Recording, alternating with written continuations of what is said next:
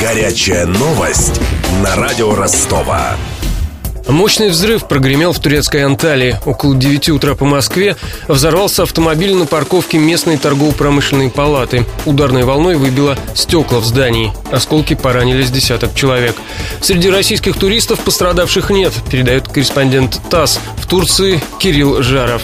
Генеральное консульство России в Анталии пока не получало официальной информации о возможных пострадавших среди россиян при взрыве на автопарковке у здания торгово-промышленной палаты. Об этом сообщил ТАСС консул России в этом курортном городе Алексей Шиланов. Район происшествия, сказал он, расположен в 12-15 километрах от центра города, возле окружной автодороги. Там нет магазинов, которые посещают туристы. Мэр Анталии Мендерес Тюрель сообщил в эфире местного телевидения, что пострадали от 10 до 12 человек. Пока есть информация, что взорвалась машина, стоявшая на парковке торгово-промышленной промышленной палаты. Взрыв был мощный. Есть вероятность, что это было вызвано технической поломкой. И есть сомнение, что это теракт, сказал он. Пострадавшие это сотрудники палаты, получившие ранения от разбитых взрывом стекол.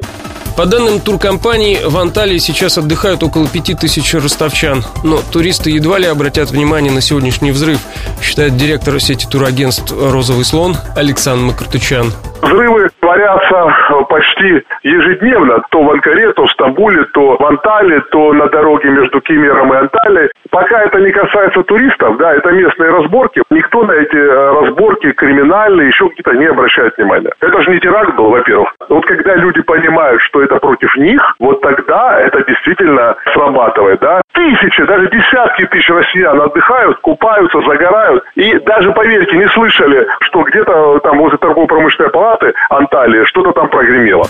Не получили этим утром звонков от обеспокоенных клиентов и в компании «Росинтур». Ее директор Светлана Земцева уверена, отказов от путевок не будет и в будущем. Люди многие уже настолько насыщены, пересыщены информацией, информационным СМИ. Ну, то есть не всегда это достоверно на сто процентов. Уже люди устали от этого. У нас в Таиланд сколько информации? Постоянно какая-то информация, что забастовки, взрывы в Бангкоке. Это идет постоянно. А Таиланд летает совершенно спокойно.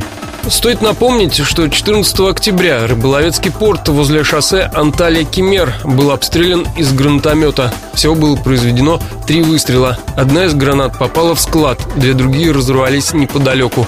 В результате один человек погиб.